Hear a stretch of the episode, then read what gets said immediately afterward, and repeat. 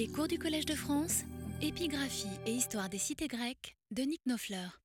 Cher public, nous avons évoqué la semaine dernière, en conclusion d'un aperçu des principales fêtes athéniennes en cette fin du IIIe siècle avant Jésus-Christ, le sacrilège perpétré dans le sanctuaire d'Éleusis par deux jeunes gens venus de la Grèce de l'Ouest, plus précisément de la Carnanie, pour assister à la cérémonie des mystères. Cette affaire que tout le monde s'accorde avec raison à dater de l'automne 201 devait entraîner pour Athènes une longue suite de conséquences, hors de proportion avec l'importance toute relative de ce manquement sans doute non délibéré aux règles de l'initiation.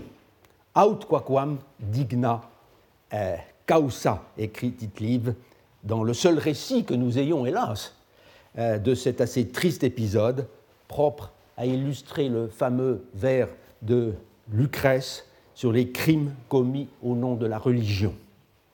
Si grave pourtant qu'ait été l'événement pour les Athéniens eux-mêmes, puisqu'il fut à l'origine directe euh, d'un violent conflit avec le roi Philippe, allié de longue date des Acarnaniens, ce ne fut certainement pas la seule raison, ni même la principale, de la déclaration de guerre lancée l'année suivante par les Romains contre le roi de Macédoine.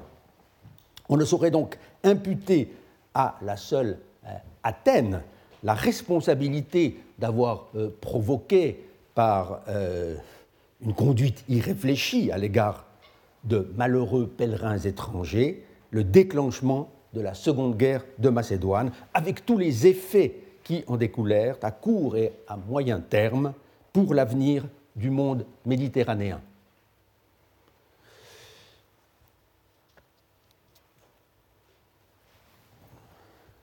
Il importe en tout cas d'examiner avec soin quel fut le moment précis et l'impact réel euh, de l'appel au secours adressé par Athènes au Sénat romain en testant l'authenticité de la tradition selon laquelle il y eut plusieurs ambassades athéniennes à Rome dans ces années-là, dont l'une au moins conduite par euh, l'homme d'État Képhisodoros, si l'on en croit un célèbre excursus biographique de Pausanias euh, au livre 1 de sa Périégèse. Cette version des faits est-elle corroborée par le décret honorant le même Képhisodoros, mis au jour sur l'agora d'Athènes voici maintenant trois quarts de siècle. Dans quel contexte politique faut-il situer la procédure, forcément assez longue, ayant mené au vote populaire des très grandes récompenses qui lui furent octroyées par ce document?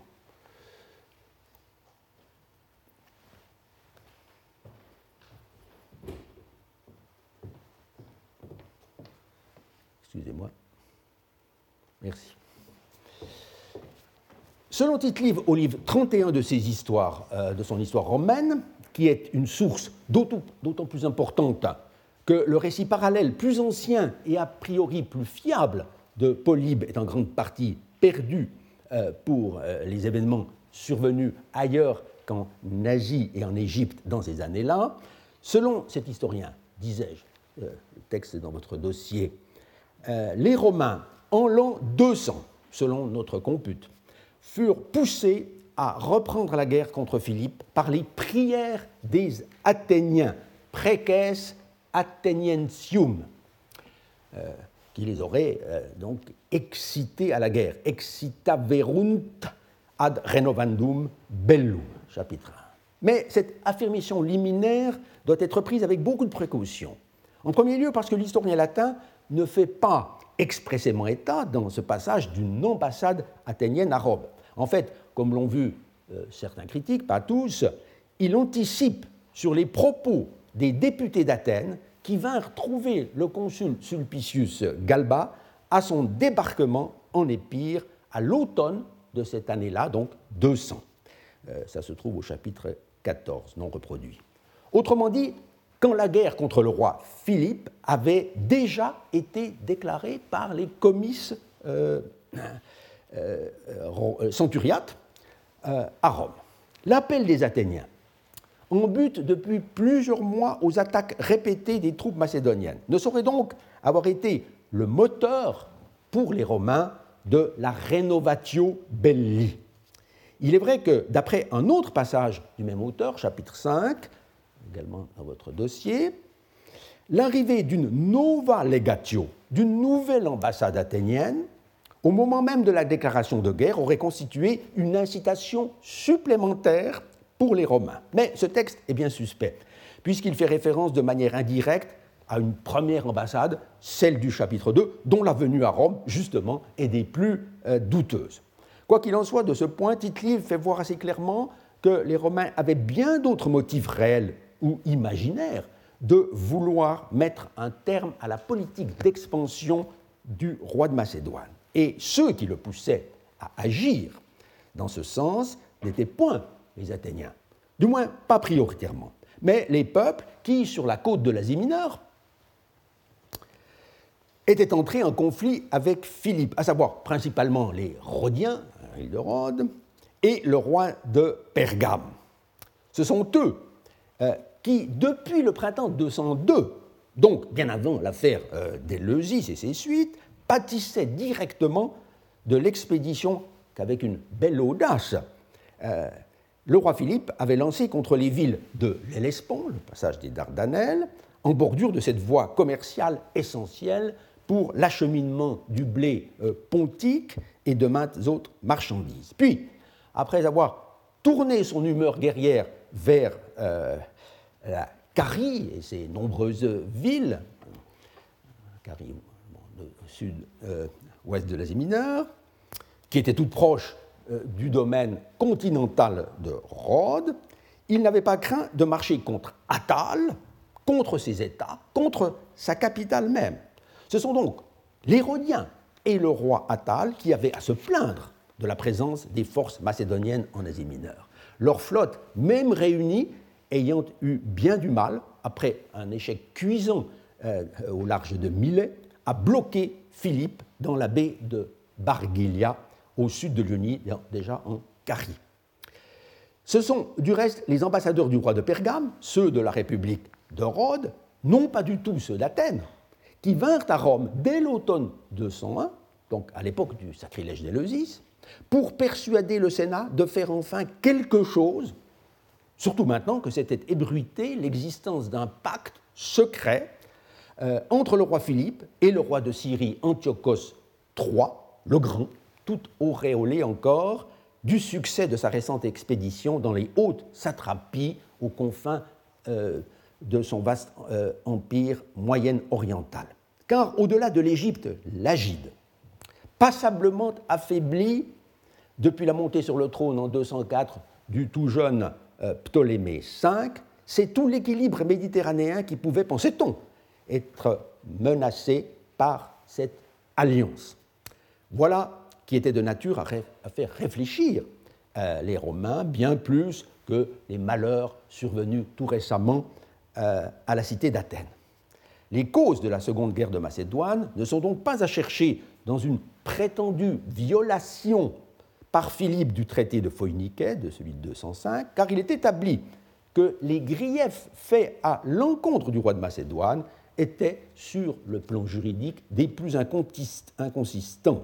En tout cas, Rome ne pouvait nullement prétendre qu'en attaquant Athènes, le roi avait violé ce traité de paix, puisque nous l'avons vu il y a 15 jours, l'enregistrement des Athénienses parmi les alliés ajoutés ad scripti chez tite doit être tenu pour une mystification de la tradition historiographique romaine, comme Maurice Holo euh, l'a suffisamment montré dans son maître livre de 1921, Rome et les monarchies hellénistiques. Si donc ce point est bien établi dans les grandes lignes, il n'en va pas de même de la question des rapports entre Athéniens et Romains en l'an 200. Certes, la plupart des modernes concèdent que l'ambassade, quelle qu'elle soit, euh, envoyée par Athènes devant le Sénat romain, n'eut pas la portée que Pausanias, par une sorte d'athénocentrisme euh, qui est chez lui une constante, se plaît à lui attribuer dans son excursus sur l'homme d'État Képhisodoros, chef de cette aussi fameuse que mystérieuse délégation athénienne. Dans un article de la Revue des études anciennes de 1920, rédigé,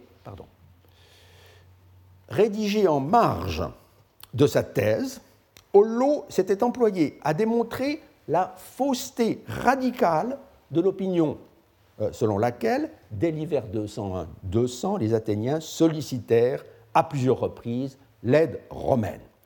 Demande qui aurait eu pour effet, on l'a vu, de provoquer la déclaration de guerre des Romains contre Philippe. Il montrait que cette version des faits, plus que simplement sous-jacente euh, chez tite était contredite par la source la plus digne de foi, à savoir le récit de Polybe, certes fort mutilé dans cette partie de l'œuvre, mais heureusement bien conservé pour l'épisode d'importance majeure que fut la rencontre à Athènes au printemps 200, c'est tout à fait sûr, d'une commission sénatoriale et euh, du roi Attal.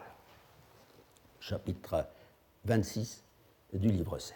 En effet, si les Athéniens firent un accueil triomphal au roi de Pergame, venu d'Égine, en voisin en quelque sorte, et à leur invitation, euh, et on reviendra tout à l'heure sur cette euh, sur cette rencontre euh, euh, extraordinaire dont parle aussi tite la délégation romaine ne fit l'objet d'aucune manifestation semblable, quand bien même les commissaires sénatoriaux avait entamé une tournée hellénique en cette année 200 pour discuter de la guerre, non encore déclarée à cette date, qu'il y aurait lieu de euh, mener, selon toute apparence, contre Philippe. C'est donc l'indice, ou même la preuve, selon Holo, que leur venue au Pirée, à ces commissaires, ne répondait pas à l'attente anxieuse euh, des Athéniens, car la conduite de ces derniers serait alors incompréhensible c'est avec un enthousiasme au moins égal à celui qu'ils manifestèrent pour le roi Attal et ses alliés rhodiens, euh, qu'ils auraient dû en effet accueillir euh, les représentants du peuple romain. Si quelques mois plus tôt, avait dû, euh, Athènes avait dû se résoudre à supplier Rome. Iketoyein, dit le texte de Pausanias, pour une intervention à ses côtés. L'objection est imparable. Et l'on s'accorde de fait aujourd'hui à penser que la mention chez tite de ces précoces députations athéniennes est un emprunt de l'historien latin, non pas à ses sources grecques, donc essentiellement Polybe, mais à l'analystique romaine, c'est-à-dire à cet ensemble d'auteurs tels que euh, Valerius euh, Antias, vers 100 avant Jésus-Christ, qui ont déformé sciemment la vérité historique pour mieux pouvoir justifier l'intervention romaine, passablement arbitraire encore une fois, contre Philippe. Et c'est déjà à cette source systématiquement pro-romaine que tite a dû, bien entendu, emprunter la liste des adscripti, des ajoutés au traité de Phoïnique, avec le nom d'Athènes in fine. Holo rejetait donc cette version euh, tendancieuse, ayant réfuté le témoignage de tite il jugeait bien inutile de s'embarrasser de celui de Pausanias, qui allait tout à fait dans le même sens, puisque l'ambassade à Rome menée par Képhisodoros aurait pesé très lourdement, à en croire le périégète, sur le destin du royaume de Macédoine. C'est à la suite de cette députation, écrite en effet Pausanias, que les Romains envoient une armée et un général qui détruisirent la puissance de Philippe et des Macédoniens, au point que par la suite, Persée, le fils de Philippe, perdit son trône et fut lui-même emmené en captivité en Italie. Le raccourci est tellement prodigieux qu'il en devient presque aberrant, aux yeux en tout cas d'un savant tel que Holo. Il faut dire aussi que si Pausanias, en raison de son attachement inconditionnel à la cité d'Athènes, était hostile par principe à la dynastie des rois de Macédoine, l'historien français, lui, éprouvait euh, une sorte d'animosité viscérale remontant au début de sa carrière d'archéologue pour cet auteur dont il avait jadis mis en évidence quelques perles en matière d'histoire hellénistique. Ainsi, l'erreur flagrante sur la destruction d'Aliar tombé aussi, on y reviendra. C'est donc avec un égal dédain qu'il repoussait d'une part le récit fourmillant d'erreurs ineptes, ça c'est pour tite et celui de Pausanias, dont l'autorité historique est nulle. Ce sont là encore ces mots aimables.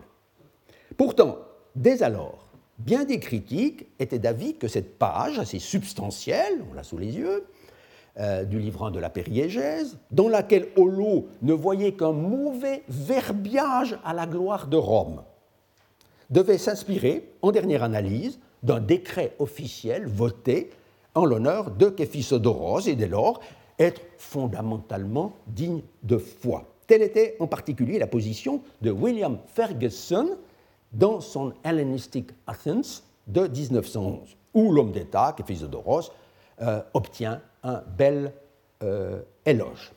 Or, chose inespérée, un décret pour Képhisodoros fut mis au jour dès le début des fouilles américaines euh, de l'Agora en mars 1934, une douzaine d'années euh, seulement après la parution de l'article et de la thèse de Maurice Hollow. Si Ferguson lui-même eut le privilège de pouvoir lire sans tarder euh, le nouveau document découvert par ses compatriotes, ce bonheur fut hélas refusé à Hollow, décédé en 1931 déjà.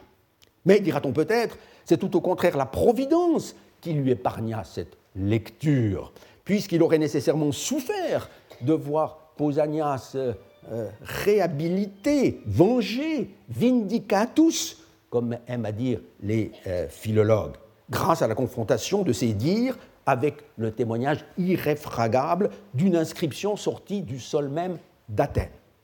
La réaction du grand historien face à cette espèce de pièce à conviction eût été passionnante à étudier. Et rien, à vrai dire, n'oblige à penser euh, qu'elle se fût réduite à un aveu de culpabilité ou à l'expression d'un regret. Ce qui est sûr, en revanche, c'est que tout le monde a tiré de cette découverte épigraphique la conclusion que Pausanias avait su dire la vérité et que s'il avait sans doute exagéré la portée générale de l'ambassade athénienne, conduite par euh, son importance pour Athènes ne pouvait plus être mise un instant en doute. Telle fut d'emblée euh, l'opinion de l'éditeur du décret en 1936, l'épigraphiste américain euh, Benjamin Dean Merritt, puis de deux jeunes historiens britanniques, euh, MacDonald et Walbank, qui purent tirer parti de l'inscription en priorité grâce à un séjour que MacDonald avait fait à Athènes aux côtés de Merritt, et en publiant un gros article sur les origines du conflit romano-macédonien dans euh, euh, le Journal of the Roman Studies de 1937. Pour eux, comme déjà pour l'éditeur, le nouveau décret résumait toute l'action de Képhisodoros jusqu'à la victoire romaine de 196, qui aurait même été l'occasion pour ce personnage de demander l'octroi des plus grands honneurs. Une réaction nettement plus sobre, mais pas fondamentalement euh, différente, euh, se trouve chez un autre euh, jeune savant de l'époque. C'est le déjà renommé Louis Robert, qui, en 1938, dans son premier bulletin épigraphique avec Jeanne Robert et Robert Flasselière, signale, je cite, un important décret de l'année 196-5 euh, en l'honneur de Képhisodoros, les considérants très longs, sont bien conservés et résument toute la carrière antérieure euh, de l'homme d'État athénien. Il renvoyait bien entendu à Pausanias, mais sans commentaire là-dessus, c'est-à-dire sans évoquer la position de Holo, son maître très cher pourtant, sur la valeur, ou plutôt l'absence de valeur, euh, de ce témoignage. En outre, de façon très discrète, euh, si discrète même que cette importance, importante référence a euh, échappé à bien des futurs commentateurs du document, il renvoyait, on le voit, à une note de ses études anatoliennes paru l'année précédente, où se trouvent effectivement consignées euh, des remarques tout à fait judicieuses sur le texte même du décret. J'y reviendrai au séminaire. D'autre part, quand ce même épigraphiste réédite en 1955 le beau mémoire de Hollot sur le prétendu recours des Athéniens aux Romains, il prend soin d'indiquer dans une note liminaire que la démonstration de son maître a convaincu les meilleurs spécialistes, mais il ne fait aucune allusion là euh, au nouveau décret athénien qui n'était pas encore connu de Hollot. Bref, on a le sentiment que pour Louis Robert aussi, l'inscription publiée en 1936 contribuait à raffermir quelque peu la crédibilité du périégète, même si ce savant fut toujours d'avis, et c'est raisonnable, qu'une distinction importante devait être faite entre le Pausanias, archéologue, parfaitement digne euh, euh, de foi le plus souvent, et le Pausanias, historien, euh, beaucoup plus sujet à caution. Mais la plupart des chercheurs ont tranché la chose de manière beaucoup plus catégorique, jugeant que l'inscription d'Athènes venait apporter un démenti cinglant à Holo dans sa critique de la version des faits adoptée par le périégète. Ainsi, les historiens italiens Luigi Moretti, Domenico Musti, le premier dans sa réédition tout à fait intéressante euh, du décret pour Kephisodoros en 1967, le second un peu après dans son commentaire des Attica de Pausanias. De même, les éditeurs, les commentateurs euh, du livre 31 de tite et du livre 16 de Polybe. Cela a été aussi le cas, chose notable, d'un historien de l'envergure euh, d'Édouardville dans sa grande et toujours utile histoire politique du monde hellénistique car selon lui, le texte de Pausanias, malgré le jugement euh, dépréciatif de Hollo, est, je cite, celui qui a reçu une confirmation épigraphique. Mais c'est surtout Christian Habicht qui, dans son bel essai de 1985 sur Pausanias, réédité en 1998 dans une version américaine augmentée, a consacré tout un développement à ce décret, venu mettre en évidence, à ses yeux, la qualité de l'information de Pausanias. Le seul écrivain antique, ou peu s'en faut, à avoir fait euh, à Képhisodoros la place qu'il mérite. On ne saurait contester, en effet, euh, comme euh, le notait d'ailleurs François Chamou dans l'édition de la périégèse de la collection des universités de France, l'inscription de 1936 a confirmé l'importance de ce personnage. On doit savoir gré à Pausanias d'avoir pensé à rédiger cet excursus historique. Mais est-on fondé pour autant euh, à dire, comme le fait euh, Abicht, que son témoignage lui-même a été confirmé par le décret et que les doutes de Holo étaient déplacés On regrettera toujours, certes, de ne pouvoir lire le brillant mémoire que celui-ci eut sans doute été amené à rédiger dans son style inimitable, s'il avait pu prendre connaissance euh, de l'inscription. Mais plutôt que de faire parler les morts, je voudrais essayer de montrer à mes risques et périls, tout, euh, euh, en profitant bien sûr des acquis de la recherche, pourquoi l'on s'est égaré, me semble-t-il, dans l'interprétation de ce beau document, considéré à tort comme le pendant épigraphique du décret dont le résumé se trouve euh, chez Pausanias. Quand on ne va pas jusqu'à faire du périégète une espèce d'épigraphiste avant la lettre, se donnant beaucoup de peine devant le tombeau de Képhistodoros pour copier le texte d'une pierre euh, déjà bien usée par le temps. Tout le mal vient, suis-je enclin à penser, de la date qui, d'emblée, a été attribué à l'inscription. Dans son édition de 1936, Mérite n'a pas consacré plus de deux lignes, très exactement, à cette question.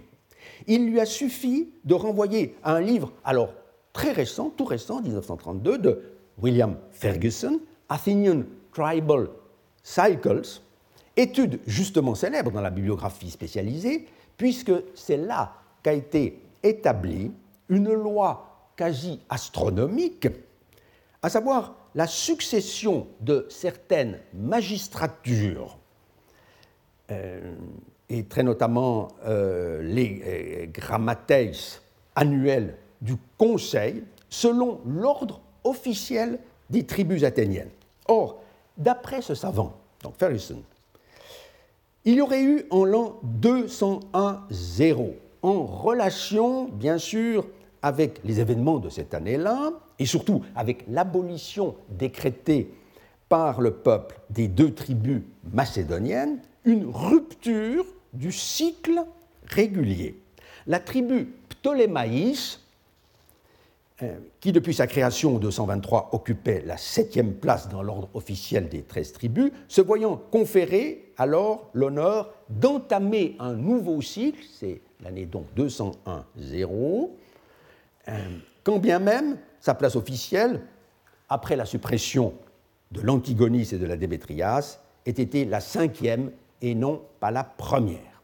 Dans ces conditions, c'est cinq ans plus tard, en 196 5, que pouvait, que pouvait trouver place l'archonte du nouveau décret, puisque le secrétaire en fonction durant l'année de Chariclès, et puis Charicléus Archontos, Chariclès étant l'archonte, s'avérait désormais appartenir, ce qu'on ignorait jusque-là, à la tribu Ayantis. On apprenait en effet que ce secrétaire, Aiskrol, euh, Euainetu euh, Ramnusios, euh, était de Ramnonte, d'Em rattaché depuis toujours à cette tribu Ayantis. Or, dans le système des douze tribus remis en place en 200 avec la création de la Thalys en l'honneur du roi Atta, la tribu Ayantis, qui était l'avant-dernière dans l'ordre officiel, n'occupait plus, et pour cause, la douzième position, mais la dixième. La date de l'inscription est ainsi définitivement prouvée. Vous voyez que 180, euh, pardon, en 196 5, Chariclès correspond à la dixième euh, euh, tribu, celle de euh, l'Ayantis. Date définitivement fixée, disait-il. Le lecteur aurait cependant été heureux qu'on voulût bien lui rappeler, ne serait-ce que pour mieux mesurer l'étendue du progrès accompli en matière de chronologie attique, que cet archonte Chariclès avait été daté jusque-là de l'année 239 euh, euh, dans un décret connu euh, depuis longtemps où se trouve le même éponyme, Epicarecleus Archontos. Plus de 40 ans d'écart, donc, par rapport à la nouvelle datation. Mais pourquoi s'embarrasser de ces vieilleries du pensée de l'épigraphiste américain, puisque tout était désormais réglé?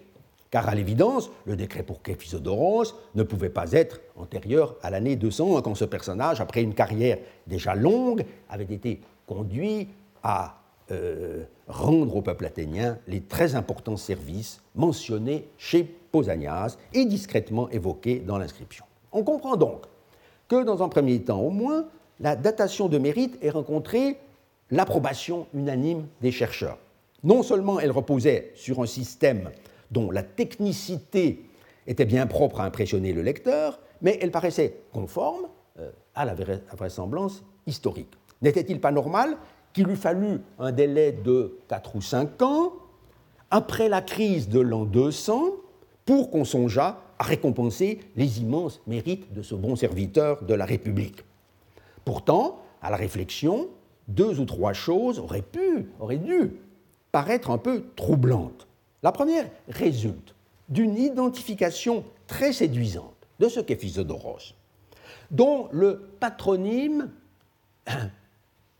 il est vrai, manque, oh, dont le patronyme, il est vrai, et le démotique manque dans le, nouveau décret, euh, la ligne 45 ayant été euh, amputée. Identification avec le personnage qui, je l'avais indiqué, est l'auteur d'un important décret datant de 228 environ, euh, Képhisodoros, on le voit à la ligne 11, fils d'Aristodémos, d'Udème de Xipété. Et c'est pourquoi on considère le plus souvent comme bien établi chez Abicht et ailleurs l'identité du grand bienfaiteur. Mais cette identification n'est pas sans conséquence chronologique, car si Képhisodoros a été vers 228 déjà auteur d'une proposition devant le Conseil, c'est qu'il avait alors au moins l'âge légal pour être bouleux, conseiller, soit 30 ans. Sa carrière politique avait donc dû commencer un peu avant, disons vers 230 au plus tard. En 200, par conséquent, il remplissait ce qui paraît bien avoir été à Athènes euh, la condition minimale pour pouvoir solliciter de la cité l'octroi des plus grands honneurs, à savoir 30 ans d'activité publique au service de la communauté. De fait, le décret pour Képhisodoros fait expressément état euh, au début de cette durée de 30 ans puisque l'honorandus se voit félicité d'avoir fait preuve en toute occasion euh, d'un dévouement assidu, ectenen eunoian empanti et d'avoir été politiquement actif pros ta triaconta ete. Cette expression a visiblement embarrassé euh, les commentateurs successifs, comme le montre assez leur traduction. For nearly 30 years, mérite. Per circa trent'anni, Moretti. Pendant environ 30 ans, Gauthier, dans son étude de 1985 sur les grands bienfaiteurs. Par le moyen de telles tournures, marquant une durée approximative, on a pensé pouvoir rendre compte du fait que Képhisodoros n'avait pas déposé sa demande, son AIT6, dès l'an 200, une fois accompli ses plus grandes actions, mais avait apparemment attendu cinq ans de plus, puisque, selon la chronologie adoptée, il fut honoré au printemps 195 seulement. Or, comme on l'avait noté précédemment, la présence de l'article ta triaconta était exclut cette exégèse. Pros ne signifie du reste pas autour d'eux, mais normalement en relation avec, par rapport à. Le décret fait donc référence à une durée légale bien déterminée par rapport aux 30 ans requis. 30 ans requis. Dès lors, la mention de cette condition n'a de véritable sens que si Képhisodoros venait tout juste d'y satisfaire et qu'il avait déposé sa demande aussitôt après l'échéance de la durée légale, sans attendre un lustre entier euh, pour le faire. Une autre difficulté, plus considérable encore, de la datation reçue, c'est le flou avec lequel les plus grands services de Képhisodoros auraient été délibérément rapportés dans l'inscription. Car ce personnage, nous dit-on, avec beaucoup d'assurance, aurait dès alors réussi à obtenir pour Athènes l'alliance du roi Attal, comme d'abord celle de Ptolémée, sans parler des Étoliens, des Rhodiens, des Crétois. Mieux, il aurait déjà conduit à Rome l'ambassade, ou les ambassades, ayant décidé les Romains à intervenir contre Philippe aux côtés de la cité et de ses alliés. Il aurait joué ainsi un rôle crucial dans la protection accordée par les Romains aux Athéniens menacés de destruction. Et malgré cela, à la différence de Pausanias, le décret non seulement ne fait nulle mention nominale des nations, ni même des rois dont l'alliance aurait été acquise par ses soins, mais il serait en outre complètement muet sur les Romains eux-mêmes, ne reconnaissant à aucun moment la part que ceux-ci avaient prise en toute cette affaire.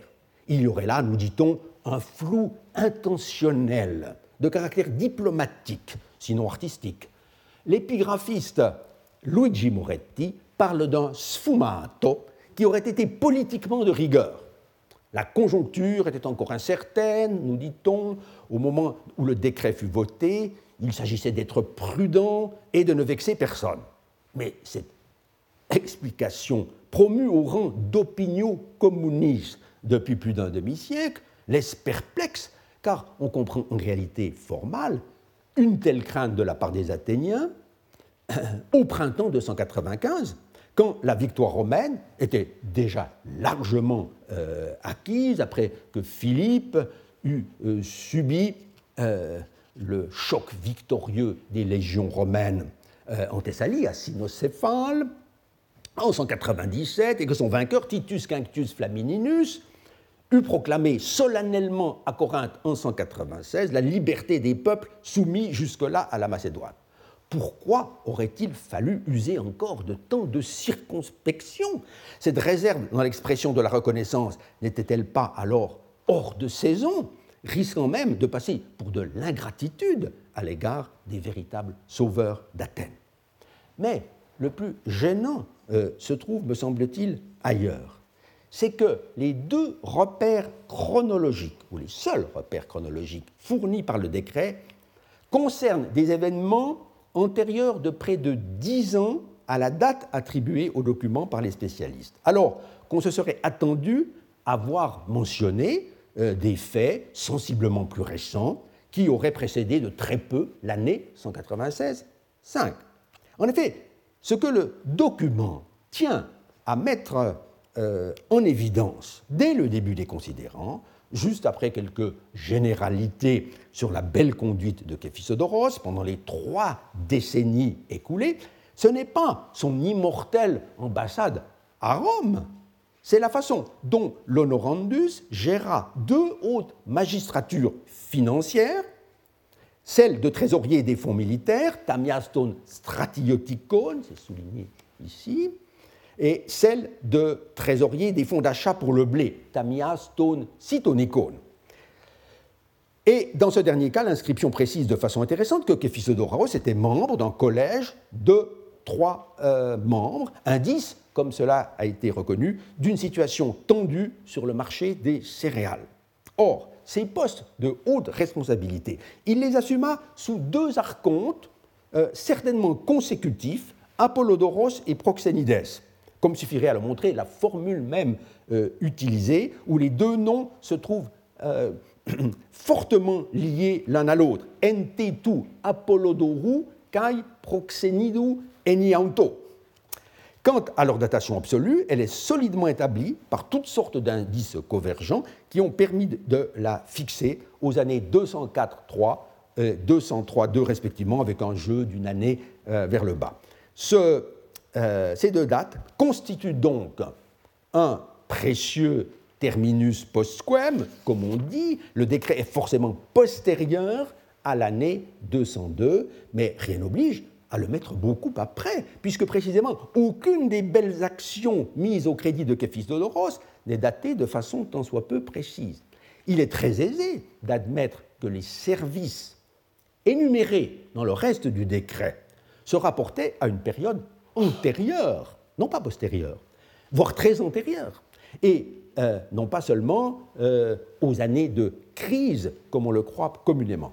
C'est autour de 220 déjà, du temps de Ricleides et de Mykion, que Képhisdodoros, personnage alors de second plan, a dû participer à d'importantes députations à l'étranger. Les occasions ne manquaient pas, surtout à l'époque de la guerre des Alliés, quand il fallut ménager les deux camps. Euh, dans cette tâche, il ne fut qu'un ambassadeur parmi d'autres, euh, pas, nécessairement le plus important. Dans la décennie suivante, à partir de 210, Képhisodoros a pu faire montre de ses talents diplomatiques lors des conférences au cours desquelles les Athéniens s'associèrent à d'autres États, Rhodes, le royaume de Pergame en particulier, pour essayer de mettre fin euh, à la guerre entre les Étoliens, soutenus par Rome, et le roi de Macédoine. Jusqu'en 205, il eut donc de quoi s'employer au service de sa patrie sans avoir encore de contact direct avec les Romains. Autrement dit, c'est en datant le décret vers 200, juste avant le tournant marqué par l'intervention romaine, que l'on s'expliquerait le mieux le silence observé à l'endroit des Romains, de même que l'absence de toute mention d'un événement postérieur euh, à 202 ou 202. Mais a-t-on le droit, a-t-on le droit de mettre en doute la datation reçue?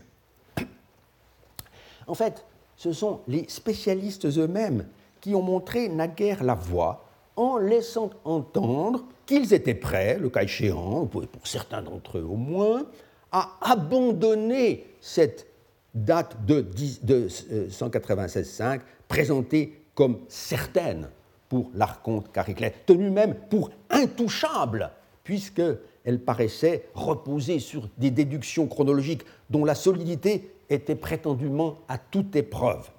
Car en 1988, pour des raisons n'ayant strictement rien à voir euh, avec l'interprétation historique de notre document, l'idée a été lancée suite à un raccord euh, épigraphique euh, réalisé par l'épigraphiste grec Angelos Mathéou, que cet archonte Chariclès pouvait devoir être placé à l'année 184 si on restituait Epicaricleus, etc. Quoique défendu d'emblée avec conviction par le regretté David Lewis, cette chronologie basse, il faut bien le dire, n'est pas faite pour séduire. Si Stephen Tracy et Christian Habicht ont pensé devoir la prendre en compte, Geoffroy Woodhead, en revanche, dans sa réédition monumentale euh, du décret pour Képhisodoros en 1997, l'a jugée bien trop incertaine, je ne lui donne pas tort, et n'a pas voulu la faire sienne pour d'assez évidentes raisons. C'est qu'en l'adoptant, il faudrait d'une part faire son deuil de l'identification admise jusqu'ici par tout le monde des deux Képhisodoros, celui de Xipété et le nôtre, le même homme n'ayant pu commencer sa carrière politique euh, vers 230 déjà et atteindre les Triaconta étaient, euh, ces 30 ans de bons et loyaux services vers 185, euh, seulement 45 ans plus tard.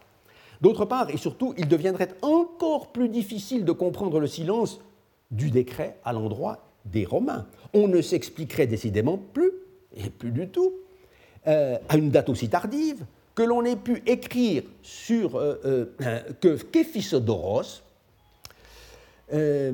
fut la cause principale, malista aetios, du maintien de l'autonomie par la cité, tout diateresai ten polin ten autonomian, cela bien entendu avec la bienveillance des dieux, euh, meta teston theon euh, eumeneas, sans faire la moindre allusion à l'appui décisif apporté par les Romains, alors que Rome et Athènes avaient dans l'intervalle resserré encore leurs liens d'amitié par la conclusion d'une alliance formelle vers 190.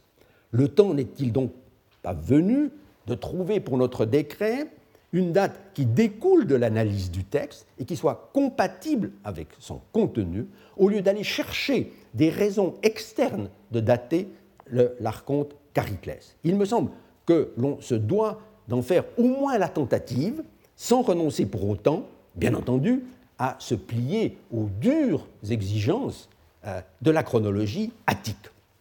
Là encore, les excellents connaisseurs de ces problèmes, que sont Tracy et Abicht, travaillant le plus souvent euh, côte à côte, comme on le voit sur cette photographie prise tout récemment dans le cabinet des estampages de l'Institute for Advanced Study euh, de Princeton. Ces deux savants, disais-je, vont nous aider à y voir plus clair, même si je ne leur suis point redevable de la solution proposée, dont j'ignore même tout à fait pour le moment s'ils pourront l'accepter.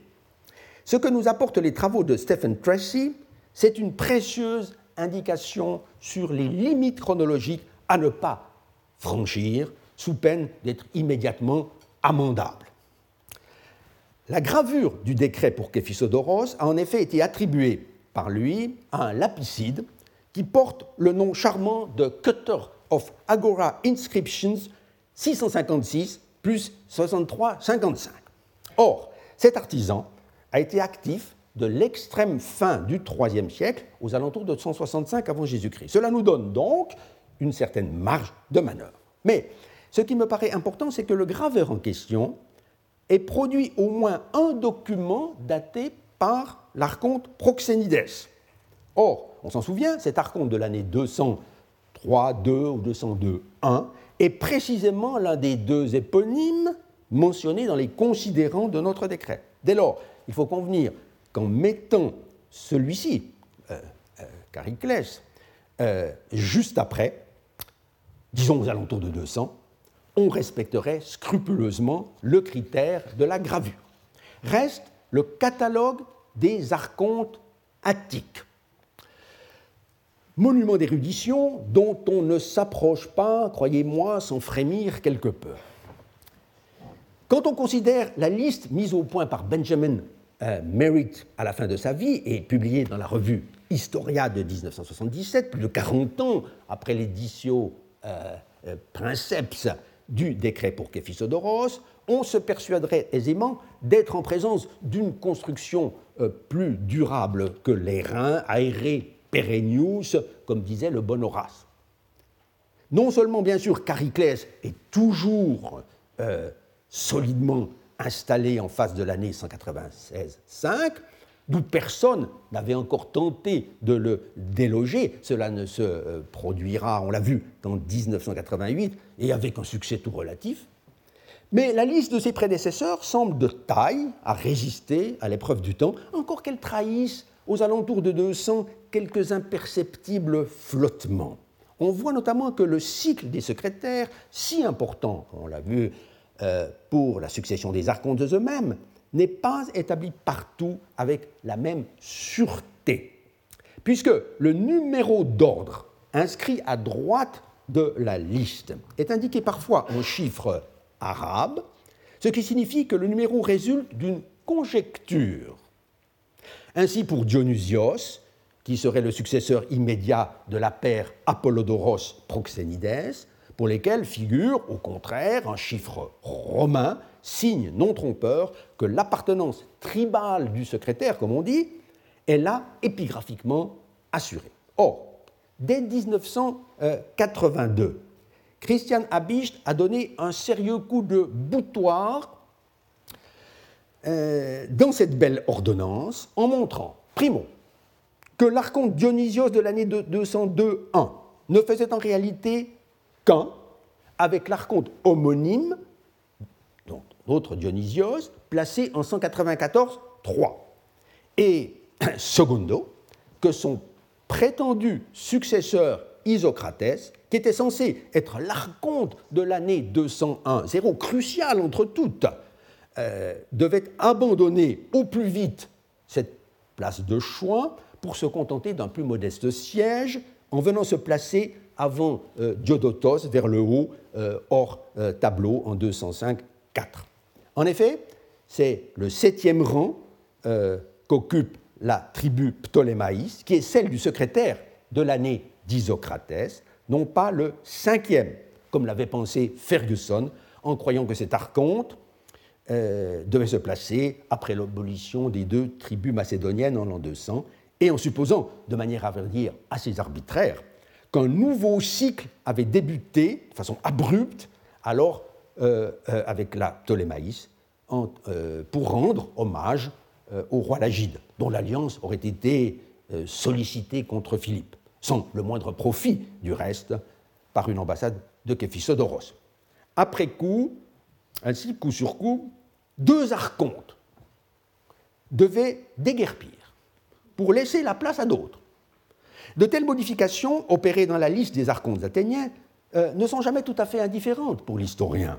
En l'occurrence, le changement sans conteste le plus important, c'est le déplacement de l'archonte Isocrates qui nous débarrasse de euh, l'encombrante hypothèse de Ferguson sur laquelle s'appuyait précisément Mérite en 1936 pour mettre l'archonte de notre décret, décret Cariclès en l'an 196-5. En arguant du fait que, comme on s'en souvient peut-être, mais comme il est néanmoins utile de le rappeler, le secrétaire de l'année de Chariclès, étant un démote de Rhamnonte, appartenait de façon totalement assurée à la tribu Ayantis, laquelle venait en avant-dernière position dans l'ordre des Fulai, des tribus. Or, il paraissait clair, et sur ce point, l'avis des spécialistes est resté jusqu'ici inchangé, qu'à l'époque du décret pour Képhisodoros, compte tenu de la carrière de ce personnage, il n'y avait déjà plus euh, que douze tribus, l'abolition de l'Antigonis et de la Démétrias en l'an 200 ayant été partiellement compensée par la création de l'Atalis au moment de la venue du roi Attal, on l'a vu à Athènes, euh, en cette année-là. Dès lors, il fallait, donner à l'archonte Chariclès et à son secrétaire de la tribu Ayantis le onzième rang dans le cycle et non pas le douzième comme à l'époque des treize tribus entre 223 et 200. Or, je crois au contraire que l'on peut, que l'on doit tirer parti des modifications introduites par Abicht en 1982 pour renverser cette conclusion. Le tableau des archontes montre en effet que le dernier éponyme du IIIe siècle à être solidement placé est Proxénides, dont le secrétaire appartient à la tribu Kécropis, ou dixième tribu. Dix, c'est indiqué euh, sur le tableau. Il est donc place désormais, après l'élimination de ces deux prétendus successeurs, Dionysios d'une part et Isocrates de l'autre, euh, pour au moins deux années attribuables respectivement aux tribus 11 et 12, sinon même pour une treizième année dévolue, comme il était normal depuis 223, à la dernière tribu du cycle. De fait, si l'on considère la liste mise au point euh, par Michael Osborne euh, tout récemment, on constate que l'archonte Euphiletos, vous le voyez, 213 2, euh, pardon, et appartient à cette même tribu Ayantis 12. Il en découle que dès lors, 13 ans plus tard, puisque telle est la durée normale à cette époque du cycle des, tribus, c'est l'année 299 que doit venir occuper après tant de tribulations, l'archonte Chariclès. Les deux archontes appartiennent par leur secrétaire à la même tribu Ayantis 12, donc 13 ans euh, après. Il en découle que le décret pour Képhisodoros, pris au mois d'Éphalébologne de cet archontat, ne date pas du printemps 195, comme on l'a si longtemps pensé, dans le sillage de l'éditeur, encore moins du printemps 183, ainsi que d'aucuns ont cru pouvoir l'établir plus récemment sur des bases tout aussi fragiles, mais du printemps 199. Or, dans l'histoire d'Athènes, il n'y a pas beaucoup de moments qui soient plus dramatiques que celui-là. Qu'on en juge plutôt, en guise de conclusion à notre leçon d'aujourd'hui. On avait vu ce qu'il était advenu immédiatement euh, après le sacrilège perpétré lors des mystères d'Éleusis euh, par les deux jeunes acarnaniens. L'échec probable d'une demande de réparation incita la confédération acarnanienne, euh, alliée de la Macédoine, à lancer un appel au roi Philippe, lequel, en cet automne 201, euh, guerroyait dans la lointaine Carie.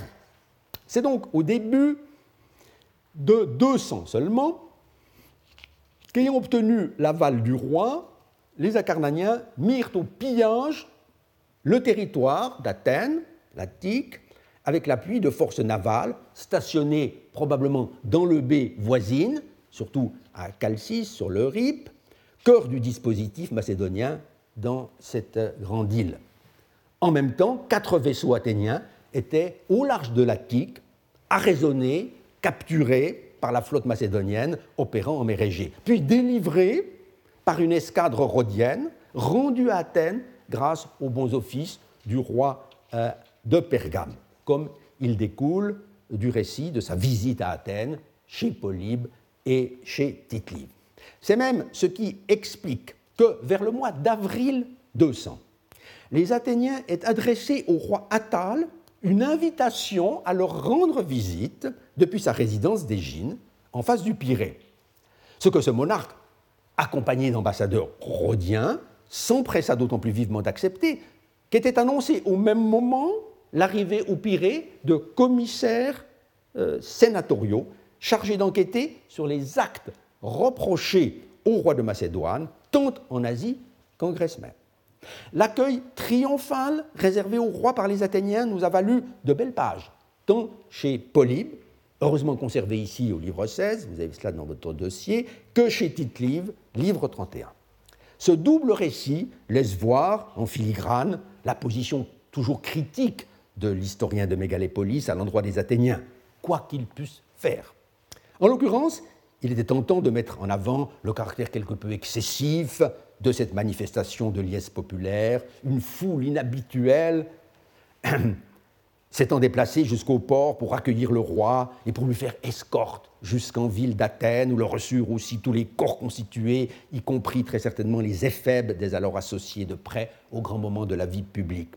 tite en suivant Polybe de très près, ne manque pas de dénoncer les honores immodici euh, décernés au roi, pas si insolites que cela pourtant, car une telle venue à la rencontre d'un visiteur de marque, une telle apanthésie, c'est le terme technique, et un tel accueil à Podoké par les magistrats, les prêtres et les prêtresses n'était pas une innovation absolue, même pour la démocratique Athènes, comme l'a souligné M. Éric Perrin dans un article récemment paru. Il y avait eu des précédents pour les Antigonides, désormais honnis euh, euh, par ces mêmes Athéniens. C'est à tort que Polybe lui-même prétend que les privilèges conférés à Attal étaient inouïs, en laissant entendre que c'était là une preuve nouvelle de la flagornerie athénienne. Déjà le roi Démétrios, Polyorcète, avait reçu le droit de s'adresser à l'assemblée du peuple, ce que le roi Attal, d'ailleurs, euh, refusa, lui, de faire en prétextant la gêne qu'il aurait à énumérer tous les bienfaits dont le peuple d'Athènes lui était redevable. Mais il ne leur adressa pas moins un message très clair et même pressant, lu solennellement devant une ecclésia gagnée d'avance à sa cause. En effet, en présence des commissaires romains, euh, qui se faisaient discrets il, invita les Athéniens à rejoindre, sous l'égide de Rome, le camp des adversaires de Philippe. Il eut alors un vote par lequel Athènes décida d'entrer en guerre aux côtés d'Attal et des Rhodiens. Cette décision fut aussitôt suivie des faits, puisque, selon Polybe, c'est dans votre dossier, une première attaque macédonienne contre la ville eut lieu immédiatement euh, après, alors que les commissaires romains n'avaient pas encore quitté Athènes. Mais ceux-ci mirent, à demeure, en demeure le lieutenant euh, de Philippe, un certain Nicanor, qui avait mené cette action, euh, de sortir des frontières de l'Attique, sous peine de voir les Romains déclarer eux aussi la guerre au roi de Macédoine. C'est donc la preuve qu'à cette date, au printemps 200, Rome et la Macédoine étaient encore, euh, étaient encore formellement en paix. Et bien entendu, aucune ambassade athénienne, quoi qu'on en ait dit, n'avait encore été envoyée en Italie pour solliciter l'appui des Romains. Mais la situation pour Athènes ne cessa de s'aggraver dans les mois suivants, avec une nouvelle campagne de pillage menée par un autre lieutenant de Philippe, Philoclès, puis surtout une attaque en règle conduite, euh, cette fois par le roi en personne. Les textes 3, 2, 3 dans votre dossier. Il faut lire, en fait, le récit magnifique qu'en a fait tite en suivant certainement Polybe de très près, comme le montre l'abondance des indications euh, de la topographie euh, topographique qui font de ce texte un, des, un, document tout à fait précieux euh, sur, la sur, topographie militaire de la ville. Les Athéniens purent cette fois encore, et par leurs propres moyens, d'Athènes, par leurs propres moyens, euh, repousser euh, l'ennemi. Mais il devenait chaque jour plus clair que l'appui naval d'Atal et des Rhodiens ne suffisait pas à décourager Philippe de mener un nouvel assaut. C'est alors que l'idée d'une députation auprès du Sénat romain, avec tous les risques, certes, que comportait une telle démarche, dut commencer à germer dans la cervelle de quelques hommes politiques euh, athéniens. On peut admettre sans audace que parmi eux se trouvait le déjà bien âgé Képhisodoros de Xipété, car l'identification me paraît plus probable que jamais, qui s'était illustré dans plusieurs ambassades depuis 10 ou même 20 ans et qui surtout avait géré des fonds de première euh, nécessité en 203, en 203 et 202 et pouvait ainsi se prévaloir, si l'on en croit Pausanias, d'avoir été la cheville ouvrière de l'alliance avec le roi Attal et les Rhodiens. À ce titre, il avait dû nécessairement jouer un rôle de premier plan lors de l'accueil du monarque à Athènes quelques mois plus tôt. Bref, il était devenu avec les ans tel un nouveau Démosthène, le meneur de la lutte des Athéniens contre le roi de Macédoine, menaçant l'indépendance, autonomia de la cité. En l'an 200, ce Képhisodoros, actif depuis 30 ans au service de sa cité, était donc pleinement en droit de déposer une demande pour l'obtention des plus grands honneurs. C'est ce qu'il fit sans doute dès l'entrée en fonction de l'archonte Chariclès, si l'on accepte ma proposition d'attribuer l'année 200, 199, à ce magistrat éponyme. L'altésis, la demande, était une procédure assez complexe. Il fallait déposer devant le Conseil un mémoire exposant de manière détaillée, takataméros, les services rendus à la cité. Il y avait ensuite un examen, une dokimasia introduite devant le tribunal par les thesmothètes, comme l'attestent justement les dernières lignes euh, du euh, dernier conservé du décret. Tout cela a pu prendre plusieurs mois. Il n'y a donc pas à être surpris que le décret n'ait été voté qu'au printemps suivant la Bolion de 199. Rédigé sous sa forme définitive à cette date, le document ne pouvait évidemment pas mentionner le bienfait qui allait rester dans l'histoire comme le principal exploit de Képhisodoros, son ambassade à Rome. Cet épisode, en effet, ne saurait remonter aussi haut, puisqu'il fut en réalité postérieur à la déclaration de guerre des Romains, survenue à l'extrême fin de 200 seulement. À cette date, Képhisodoros fit sans doute partie des députés athéniens envoyés auprès du consul romain fraîchement débarqué en Épire dans l'hiver 299. Ce qui est sûr, c'est qu'il alla à Rome en 198, après la tenue de la célèbre conférence de Nicaïa en Locride, où le nouveau consul Flamininus eut une entrevue avec le roi Philippe en présence de députés des peuples qui avaient des griefs à exprimer contre le roi de Macédoine. Les Athéniens y étaient certainement représentés par Képhidoros. En effet, au terme de son long compte rendu de cette véritable conférence au sommet, Polybe relève que tous les participants tombèrent d'accord pour poursuivre les négociations à Rome même. Or, c'est par Képhisodoros, écrit-il, que le peuple d'Athènes s'y fit représenter. Cette ambassade de 198 pourrait bien être la seule, en fin de compte, que les Athéniens envoyèrent à Rome dans cette guerre. De toute façon, on comprend désormais pourquoi le beau décret pour Képhisodoros est muet là-dessus. En l'an 200, 199, aucun Athénien encore n'avait fait le voyage de Rome en tant que représentant de sa cité. On ne saurait donc prétendre que cette belle inscription, si intéressante soit-elle à tant d'égards, soit venue donner raison à Pausanias contre Maurice remercie. Retrouvez tous les contenus du Collège de France sur www.colège-2-france.fr.